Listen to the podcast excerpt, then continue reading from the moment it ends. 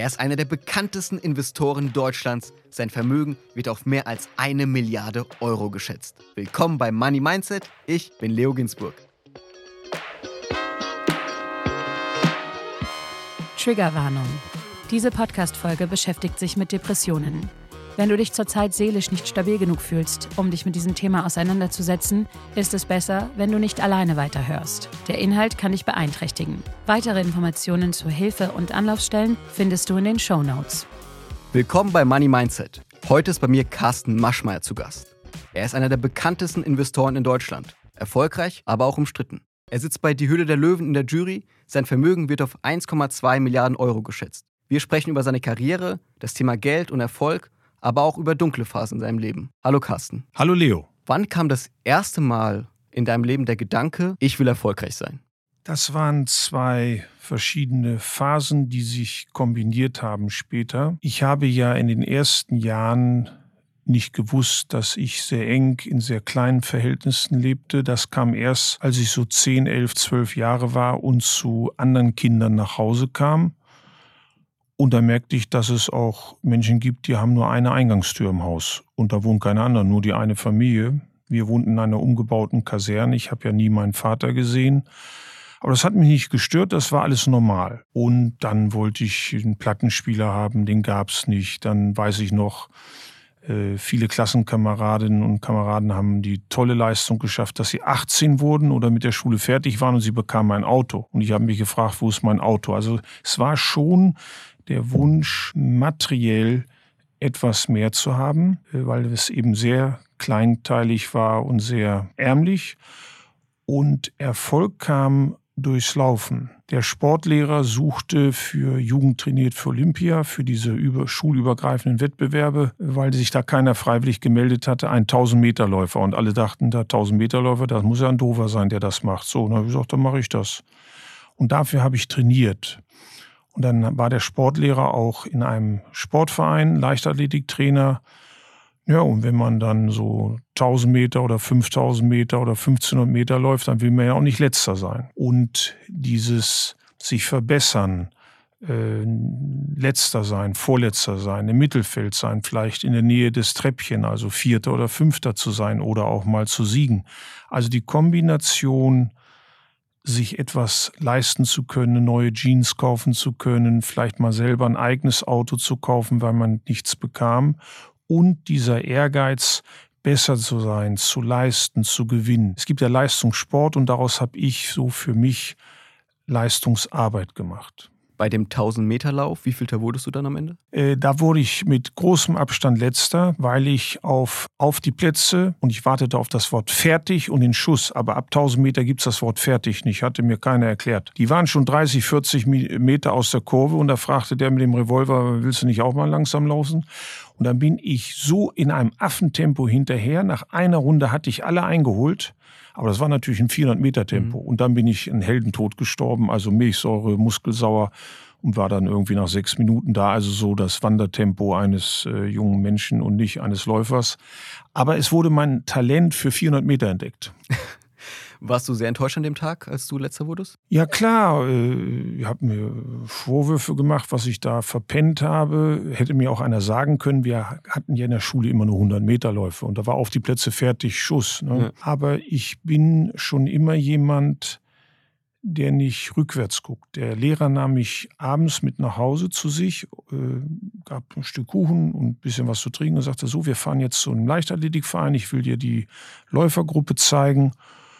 Und da war ich sofort, ich habe nur Augen vorne, habe ich nach vorne geguckt. Ja, und jetzt wusste ich ja, dass man eben mal so startet und mal so mit den Ansagen. Das heißt, im Endeffekt war das ja was Gutes für dich, dass du bei dem 1000-Meter-Lauf so schnell gesprintet bist am Anfang und sie dein Talent für 400 gesehen haben. Ich Glück hatte sehr wenig äh, Startchancen im Leben, aber wenn es eine kleine Chance gab, habe ich immer beherzt zugegriffen. Ich glaube, dass diese Armut, dieses ohne Vater aufwachsen, später dann mit einem sehr strengen Stiefvater, bei mir einen enormen Ehrgeiz entwickelt hat, eine enorme Willenskraft, auch äh, Kreativität, Improvisationsbereitschaft. Also ich habe so ein Saying, wenn die Keksdose der Eltern zu voll ist, ist der Hunger, ist der Ehrgeiz nicht so hoch. Und dieser Sport hat mich äh, sehr hochgefahren. Ich habe nämlich gemerkt, wenn ich öfter trainiere, länger trainiere, intensiver trainiere, werde ich besser. Und ich wollte Medizin studieren und da brauchte man ja sehr gute Noten, braucht man heute auch, heute noch bessere Noten. Und dann habe ich das unbewusst äh, angewandt. Ich habe dann öfter gelernt, intensiver gelernt und mehr gelernt. Und dann wurde man auch besser. Wer mir erzählt, das liegt am Lehrer und am Schulbuch. Wir wissen alle, wenn wir viel die Vokabeln gelernt hatten, dann hatten wir eine bessere Note. Und ich brauchte einen guten Abitursdurchschnitt, um Medizin zu studieren.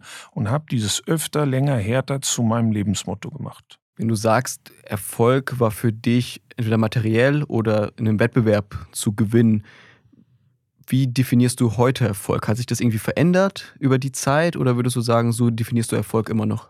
Das war der enge Blick eines jungen Menschen, der in einem kleinen Ort Hildesheim bei Hannover gelebt hat.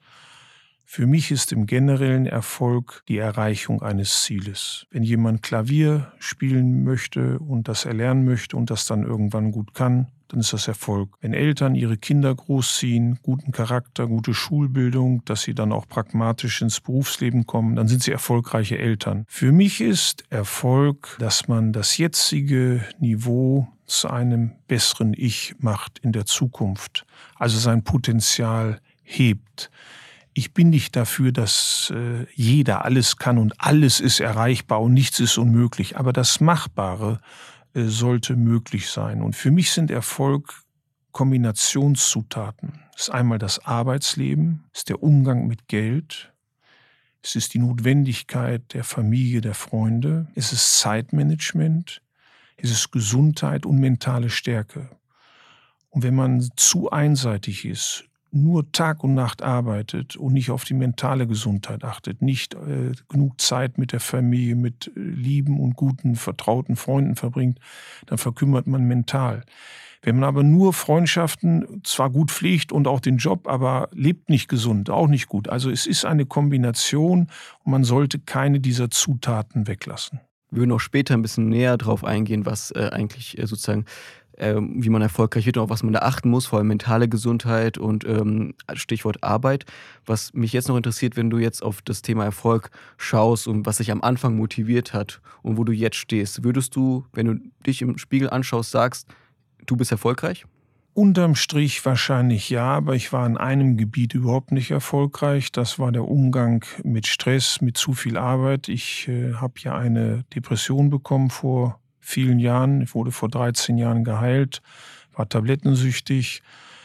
Wenn das äh, das Preisschild ist, dann war der Erfolg zu extrem. Aber ich kam aus so kleinen Verhältnissen, dass ich lieber zu viel gearbeitet habe, als mir irgendwann vorzuwerfen, hätte ich mich besser vorbereitet, hätte ich länger gelernt, hätte ich mich mehr fortgebildet, hätte ich mehr gearbeitet, dann hätte es geklappt. Also ich hätte mir das konnte, hätte ich mir nicht verzeihen können. Ich habe es dann aber übertrieben und äh, habe eben 18-Stunden-Tage gehabt, oft am Wochenende gearbeitet, jeder Urlaub nachgefahren, unterbrochen, früher zurück. Also das war nicht gut. Ich habe wirtschaftlichen Erfolg. Ich habe das Glück, auch durch meine Frau Veronika noch eine Bonustochter dazu bekommen zu haben. Wir haben also zusammen drei Kinder und wir einen ganz tollen Familienzusammenhalt haben. Das ist zum Beispiel, glaube ich, mein größter Erfolg und mein größter Sieg ist, dass ich die, das Burnout, die Depression, die Tablettensucht mit Hilfe von Profis besiegt habe wenn wir bei dem Thema bleiben, wenn du mir erzählst, du bist ja mit einer alleinerziehenden Mutter aufgewachsen, ihr habt ja auch im, äh, Mutter-Kindheim erstmal gelebt. Und du hast ja auch selbst gesagt, dass das dich auch motiviert hat, erfolgreich zu sein, dass du was erreichen wolltest. Würdest du sagen, dass du dir zu viel Druck auch gemacht hast, dass du unbedingt erfolgreich sein musstest, das dich dann auch anschließend in diese psychische Krankheit geführt hat? Ob das Druck war, Eigendruck, es war so viel Willenskraft, so viel Ehrgeiz. Ich war so sinngemäß, und wenn ich umkippe, aber ich arbeite genug, ich mache noch dies, ich war ja erst Verkäufer, dann da noch ein Termin, am Wochenende noch woanders hingefahren, noch ein Seminar besucht. Also es war dieser, diese Willenskraft, dieser Ehrgeiz, aber ich konnte nicht genug unterscheiden, was ist wichtig, was ist nicht wichtig später, als ich Führungskraft war, wo kann man delegieren, was kann man auch später machen, was ist nicht so wichtig.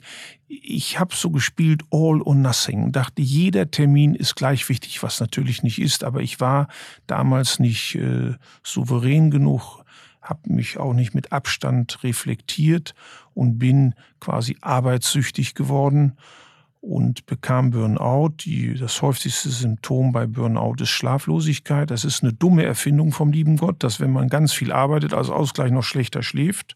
Und hatte ich das Pech, dass ich zu meinem Hausarzt gegangen bin und der gesagt hat, da gibt's so weiße Tabletten. Der hätte ja auch mal sagen können, zeig mir mal, wie bei dir so eine Woche aussieht. Also mal, bist du verrückt? Willst du dich killen? Also einmal in der Woche spielt ihr zu Hause Mensch ärger dich nicht oder guckt einen Film oder liest Geschichten, einmal gehst du spazieren, sonntags wird nicht gearbeitet, dann wirst du in ein paar Wochen wieder schlafen. Und dann habe ich diese Tabletten bekommen. Wie sah denn eine Woche damals bei dir aus? Äh, die war nicht typisch, weil als Unternehmer waren mal Wochen, wo ich jeden Tag in einer anderen Stadt war, gereist war, zu Vorträgen, zu Führungsbesprechungen, zu Strategieworkshops. Dann gab es auch mal eine Woche, wo ich öfter im Headquarter war, aber im Schnitt mindestens 9 bis 23 Uhr. Manchmal ging es dann morgens schon um sechs irgendwo zum Flughafen oder zum Zug. Manchmal bin ich auch erst um ein, zwei Uhr ins Bett gekommen und leider eben oft auch am Wochenende nicht genug Pausen. Also das Schönste waren die Feiertage, ja, so Karfreitag, Ostermontag, erste, zweite Weihnachtstag. Aber das waren natürlich viel zu kurze Momente der Erholung des Recovern. Das heißt, die Feiertage, wo du gezwungen warst, sozusagen nichts zu tun, weil da die anderen Leute auch wirklich alle nicht erreichbar waren. Ja, aber oft habe ich dann ja. auch schon wieder was vorbereitet ja. oder nachbereitet und das war auch nicht gut für meine Kinder. Ich weiß noch, wie mein älterer Sohn, der war schon auf der Welt, so zwei, na, sagen wir, er war drei Jahre alt, der kratzte quasi an meiner Homeoffice-Tür. Papa, ich weiß, dass du da drin bist, du willst nur nicht mit mir spielen. Und ich musste aber irgendeinen Vortrag noch vorbereiten. Also da gab's schmerzhafte Momente, da habe ich das geändert, habe mir nachts einen Wecker gestellt habe die Arbeit nachts gemacht, also noch schlechteren Schlafrhythmus bekommen. Aber die Kinder haben ein so gutes Verhältnis von mir und ich habe mich so oft entschuldigt, dass ich in der Phase nicht genug für sie da war. Äh, auch als sie in die Pubertät kamen, als sie Fragen hatten zu Mädchen und Berufswahl, war ich nicht äh, sehr gut. Aber wir haben ein ganz, ganz herzliches Verhältnis und sie wissen jetzt auch die Vorteile zu schätzen, die ich ihnen durch eine internationale Ausbildung ermöglicht habe. Aber sie haben den Preis gezahlt, dass sie zu wenig in ihrer Kindheit und Jugend von ihrem Vater hatten. Als du die Tabletten bekommen hast vom Arzt, wann war denn der Zeitpunkt, wo du gemerkt hast, okay, ich habe eine Tablettensucht? Wann hast du gemerkt, okay, ich muss irgendwas ändern? Das war ein sehr langsam ansteigender Prozess. Ich habe eine halbe Tablette genommen. Und dann konnte ich gut schlafen. Aber diese Benzodiazepine haben ja die Eigenschaft, dass man sich dran gewöhnt.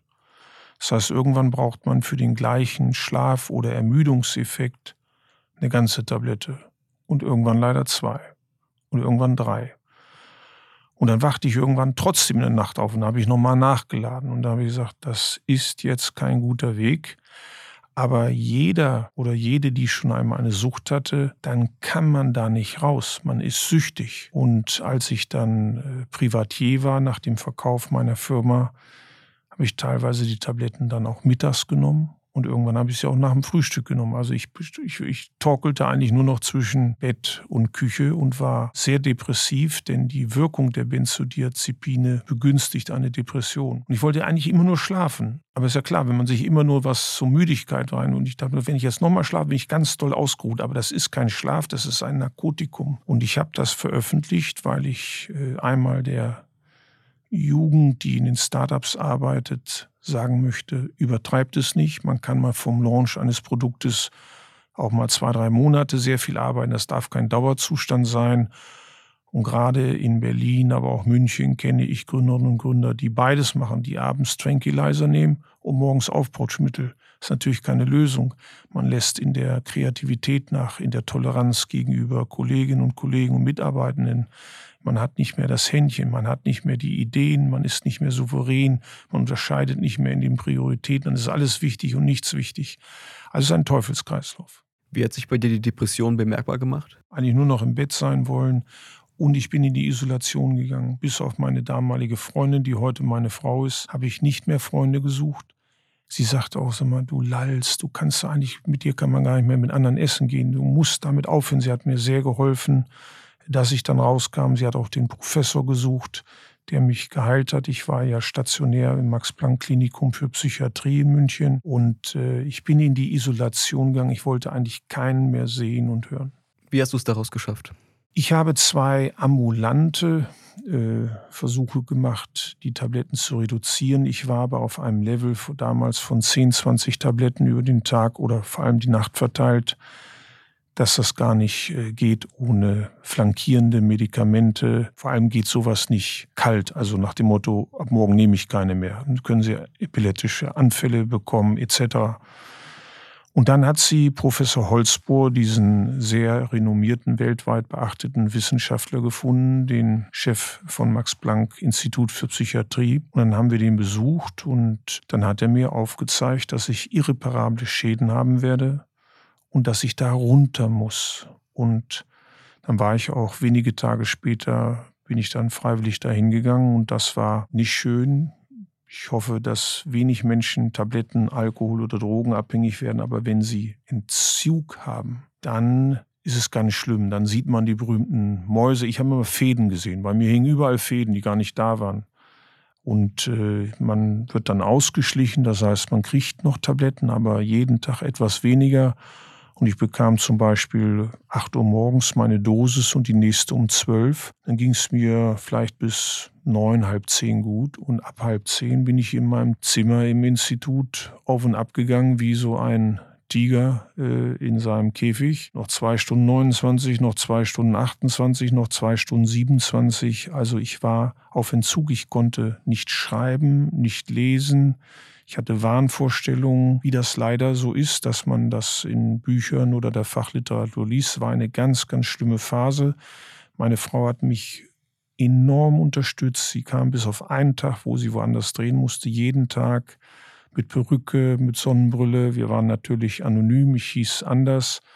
Und äh, so nach zehn Tagen spürte ich, und da war auch schon eine Verbesserung logischerweise der Menge, dass jetzt so ein bisschen die Sinne zurückkam. Und dann hatte ich das Ziel natürlich, das auch zu schaffen. Das war wahrscheinlich mein größter Sieg, diese Tablettenmenge kontinuierlich medizinisch gesteuert zu reduzieren. Das Schöne oder sagen wir das Hilfreiche war, dass ich stationär im Institut war. Es wurde jeden Tag Blut abgenommen, jeden Tag EEG. Also ich wurde an Biomarkern gesteuert. Wie stark können sie reduzieren?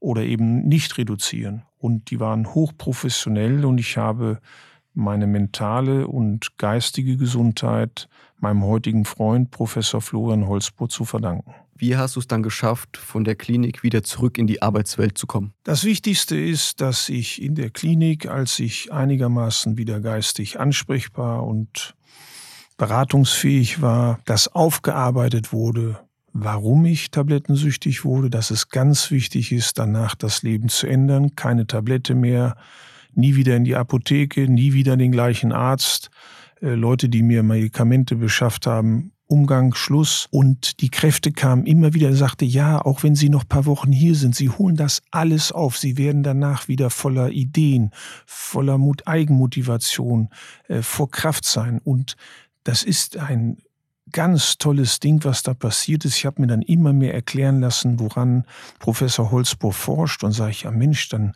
können wir ja vielen Menschen mit Angsterkrankungen, Depressionen, Burnout helfen. Nee, sagt er, wir entwickeln das nur, aber wir bringen das nicht auf den Markt als Medikamente. Und dann habe ich irgendwann, war ich gegen Ende meines Klinikaufenthalts, sage ich, Herr Professor, können wir Folgendes machen? Sie hören beim Max Planck auf, Sie bringen Ihre Forschungsergebnisse, das dürfen die Professoren, die das erforschen, dürfen das mitnehmen.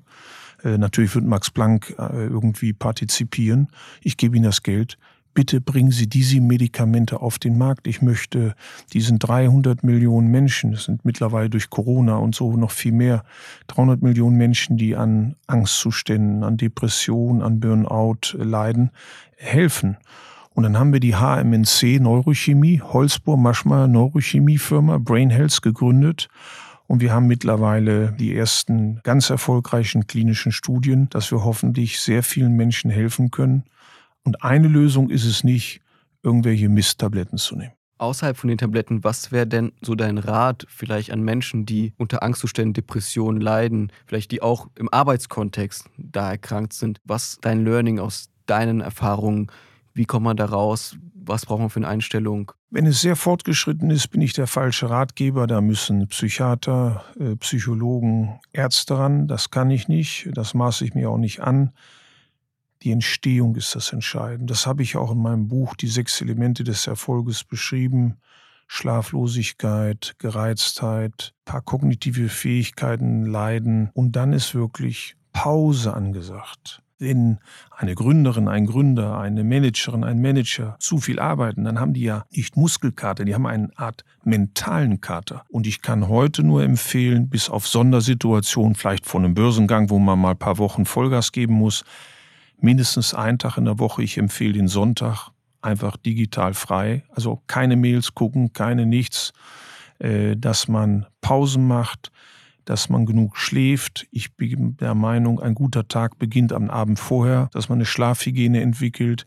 Ich brauche Sport, um Stress abzubauen, dass man das einbaut und lieber nur sieben, acht, neun Stunden arbeiten, was ja bei neun Stunden auch schon viel ist, aber mit Pausen, Zeit für die Familie, für die Hobbys, für Freunde, für Sport und gute Einschlafrituale. Also die Entstehung kann man verändern. Wenn man erstmal tief reingesunken ist, braucht man absolute Spezialisten. Wie gehst du heute mit Situationen um, wo du vielleicht spürst, okay, gerade es wird stressig oder ich spüre dieses Gefühl von Stress? Hast du da irgendwelche Techniken oder Methoden, um dich zu entspannen? Ich glaube ganz fest daran und mache das meistens, beachte ich selber, nicht immer, komme ich gleich zu. Eine Pause ist eine Pause. Wenn ich zum Beispiel nur zehn Minuten Salat oder ein Bowl esse, dann lese ich dabei keine Mails oder bin mit einem Ohr am Handy, was sowieso auch unhöflich ist für den anderen. Ich mache Sport und ich glaube ganz fest daran, eine 50-Minuten-Stunde, mit der erreicht man mehr als mit einer 60-Minuten-Stunde. Also ich mache meine Pausen. Die erste halbe Stunde morgens gehört mir, nicht meinem Smartphone. Ausnahme ist, wenn meine Frau auf einem anderen Kontinent ist und wir quasi Zeitverschiebung nutzen, dass der eine gute Nacht und der andere guten Morgen sagt. Äh, ich mache möglichst Abendsport zum runterzukommen. Und die letzte Stunde habe ich kein Smartphone, kein Laptop, nichts an. Und ich lese mich müde. Aber nicht Fachbücher, da würde ich sofort unterstreichen, ankreuzen, oh, muss ich morgen der Gründerin sagen, das sage ich nächste Woche dem Startup, sondern Ken Follett und Harris, also meist am besten noch ein anderes Jahrhundert. Mhm. und so 15, 20 Minuten, dann werde ich müde und schlafe ein gesunde Ernährung. Ich esse nicht mehr abends sehr viel und sehr spät. Ich habe äh, oft Stressfutterattacken gehabt. Meine Kinder sagten, Papa, du bist, du bist, du hast eine Fressmacke. Ja, dann nimmst du wieder zu, dann machst du eine Hungerkur und dann isst du wieder wie, als wenn du noch nie was über gesunde Ernährung und Dosierung und äh, äh Superfood gehört hast. Also Sport, Ernährung, Schlaf, aber auch der Ausgleich. Und dann weiß ich, wenn ich mal zwei Tage es übertreibe von der Arbeitszeit, jetzt muss ich mal Pause machen. Dann fliegt auch mal ein Termin raus oder ein Nachmittag ist um 16 Uhr zu Ende und dann gehe ich spazieren, treffe mich mit Freunden. Am schönsten natürlich, wenn meine Frau gerade da ist oder wir in der gleichen Stadt in München sind und ich achte darauf. Aber es gibt bei mir auch Ausnahmen, wo ich dann weiß, das war jetzt wieder Käse, aber ich lasse es nicht mehr so weit kommen, dass ich jemals irgendetwas nehmen würde, wenn ich nicht schlafen kann. Das Beispiel mit dem Handy, was du sagst, dass du morgens irgendwie die erste halbe Stunde gehört dir und du versuchst irgendwie, wenn du schlafen gehst, eine Stunde vorher, das, das versuche ich auch. Also ich habe mir schon so oft vorgenommen, dass ich äh, irgendwie auch vor dem Schlafengehen nicht an mein Handy gehe, vielleicht ein Buch lese oder eine Zeitung und so. Wir sind ja aber so neugierig, wir sind daran gewohnt, auch in, in quasi ja. Echtzeit zu antworten. Bewiesen habe ich mir das selbst, dass ich zwischen Heiligabend mittags und 2. Januar das Handy ausmache. Komplett aus. Nichts. Äh, meine Sekretärin, eine wunderbare Frau, meine Frau Schlott, weiß, in welchem Hotel, wo wir sind, über Festnetz. Meine Frau macht das nicht, die kann das auch, die kann auch vorm Schlafen gehen noch Mails lesen, die schläft wunderbar, wie eine Schichtarbeiterin durch Filmaufnahmen, Nachtdreh, Frühdreh, die kann das. Ich kann das nicht. Und das Irre ist, von Tag zu Tag kommen weniger Mails. Man, durch das Antworten feuert man eigentlich mhm. die nächsten äh, WhatsApp und SMS und äh, Mails und äh, das geht und dann geht es auch einen Tag. Und die Kinder wissen, wenn sie nicht da sind, sonntags geht Papa nicht ans Telefon, die wissen über Festnetz oder Veronika, dass sie mich kriegen.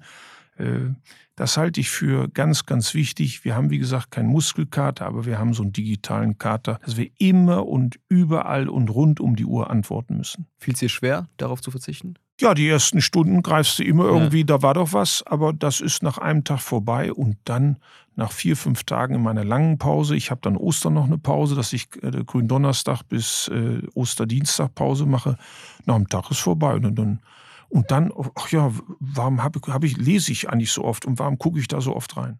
Wenn wir kurz wieder auf deine Biografie springen. Du hast selbst gesagt, du hast Medizin angefangen zu studieren. Das hast du ja im fünften Semester abgebrochen. Kannst du uns kurz erklären, warum? Ich musste mein Studium finanzieren. Ich bekam 540 D-Mark, so eine Kombination aus BAföG und Halbwaisenrente, das gab es damals. Und 540 D-Mark reichte nicht. Die Wohnung in der Nähe der Medizinischen Hochschule in Hannover, ich habe ja in Hannover studiert, kostete wahrscheinlich, ich glaube, 450 Mark. Dann sind die Unibücher, also der Anatomieatlas, die Chemiedinger, das sind ganz schöne Brocken. Das reichte nicht. Und ich habe einen Nebenjob angenommen mich hat jemand angesprochen, ob ich nicht gern abends und am Wochenende etwas dazu verdienen möchte. Hat mir aber gar nicht gesagt, um was es geht. Sagt, das würde mich schon interessieren. Sag ich, muss ich da eine Ausbildung haben? Nee, leichte Arbeiten, die schnell zu erlernen sind. Äh, du sollst ja nur Kontakte machen was Kontakte machen. Und äh, sage ich, muss man da Eigenkapital haben? Muss ich da zu festen Stunden arbeiten? Nein. Und da habe ich angefangen als Versicherungsverkäufer für die OVB in Köln. Aber mich betreut hat der Hamburger Direktor und ich lebte in Hannover. Und so kam ich in die Finanzvertriebswelt. Ich war sehr unerfolgreich am Anfang, habe zu wenig Ausbildung gehabt, nicht genug Argumente, habe im Grunde dann nur erstmal Kontakte gemacht und dann kam jemand anders und machte die Beratung, weil ich das dann lernte. Es gab nicht Ausbildungsberufe wie heute. Ich habe ja mit meiner Firma den Industriekaufmann oder den IHK-Abschluss für Finanzdienstleistungen erst geschaffen und kreiert, mit einem Professor über Jahre entwickelt. Und dann wurden es immer mehr Termine und dann habe ich gar nicht mehr genug es geschafft. Und dann kam wieder das, was mich geprägt hat, intensiver, öfter, länger. Erst habe ich mir so ein bisschen zwei Ausreden gebaut, wenn in der Uni es nicht so gut war. Ach, ich bin ja eigentlich Finanzberater. Und wenn ich als Finanzberater einen Monat nicht so erfolgreich war, ja, ich studiere eigentlich Medizin und irgendwie hat die Uni mir die Entscheidung abgenommen. Ich wurde irgendwann exmatrikuliert. Also paar Verwarnungen und dann habe ich gesagt, ja, ja, ab morgen lerne ich wieder mehr und bin wieder öfter da. Und dann war ich exmatrikuliert. Und jetzt hatte ich keine Ausrede mehr. Ich hatte keine abgeschlossene Berufsausbildung, geschweige denn Studium. Jetzt habe ich gesagt, alles klar dann musst du jetzt das intensiv machen. Du nimmst jede Fortbildung mit, wo du einer Profi oder einem Profiberater zugucken kannst, nutzt du das. Du liest, du machst, du tust und du gehst so oft zu Kunden, dass du immer besser wirst, dass du routinierter wirst, dass du weißt, was sind die Wünsche, die Bedarfe der Kundinnen und Kunden, was für Fragen haben die. Ja, manchmal hatte ich keine Antwort, dann telefoniert ich hinterher mit meinen Chefs, was man auf diese Sachen sagt. Aber ich habe ganz selten mich dann von der gleichen Frage nochmal überlisten lassen, weil ich nicht die Antwort wusste. 1988 war ein sehr wichtiges Jahr für dich. Da hast du ja die AWD gegründet, Allgemeiner Wirtschaftsdienst. Kannst du es in zwei Sätzen verkaufen? Was ist das für ein Unternehmen? Das kann man sehr gut verkaufen, weil ich früher für die OVB haben wir Versicherungen für den Deutschen Ring, heute Signal Iduna verkauft. Und irgendwann fragten die Kunden, habt ihr auch Allianz und habt ihr auch äh, AXA und habt ihr auch Beamtenversicherung? nee, haben wir nicht, haben wir nicht. Und dann habe ich gesagt, es müsste doch eigentlich Berater geben, die aus allen Versicherungsgesellschaften, je nachdem, ob der Kunde krankenversichert, ein Bettzimmer oder bei einer Lebensversicherung besonders ein sicheres Versicherungsunternehmen, also mit großer Finanzstärke wie eine Allianz oder besonders hohe Ablaufleistungen oder niedrige Prämien. Und das war meine Erfindung, dass wir für alle Bausparkassen gearbeitet haben, alle Versicherungen, alle Aktienfonds und quasi Best-of angeboten haben. Heute kennt man Check24. Wir waren diese Vergleichsplattform ohne Internet gab es ja 88 nicht. Also wir hatten die Tarifhefte von ganz vielen Versicherungs- und Finanzinstituten mit und waren quasi ein Check 24 mit Gehirn, Herz und Bein. Die Firma war ja sehr erfolgreich, aber es gab auch Schattenseiten. Es gab ja auch sehr viel Kritik an dem Unternehmen. Es gab zum Beispiel die Kritiker, die gesagt haben, du hättest die Mitarbeiter angetrieben, Produkte zu verkaufen, die nicht im Sinne der Kunden waren, wo viele Menschen ihre Ersparnisse verloren haben. Wenn du heute darauf zurückschaust, was denkst du über diese Kritik, über diese Kontroversen? Und was Carsten Maschmeyer darauf antwortet, das hört ihr nächste Woche in Teil 2. Ich bin Leo Ginsburg, bis zum nächsten Mal.